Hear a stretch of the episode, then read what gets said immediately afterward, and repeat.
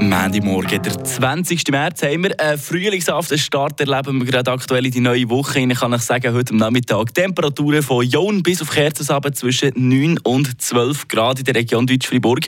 Dazu kommt, dass gestern Sonntag ja noch das allerletzte Skirennen von der Saison war. Sprich, dürfen wir jetzt endgültig am Winter Ade sagen und uns auf den Frühling freuen.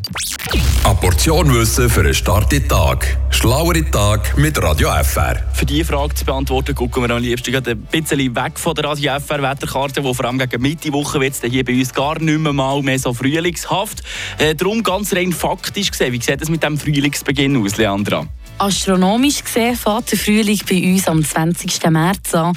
Da steht die Sonne genau senkrecht über dem Äquator und wandert nach Norden. Tag und Nacht sind an diesen Tagen wieder gleich lang. Wetterforscher sagen aber, dass der meteorologische Frühlingsanfang eben am 1. März ist.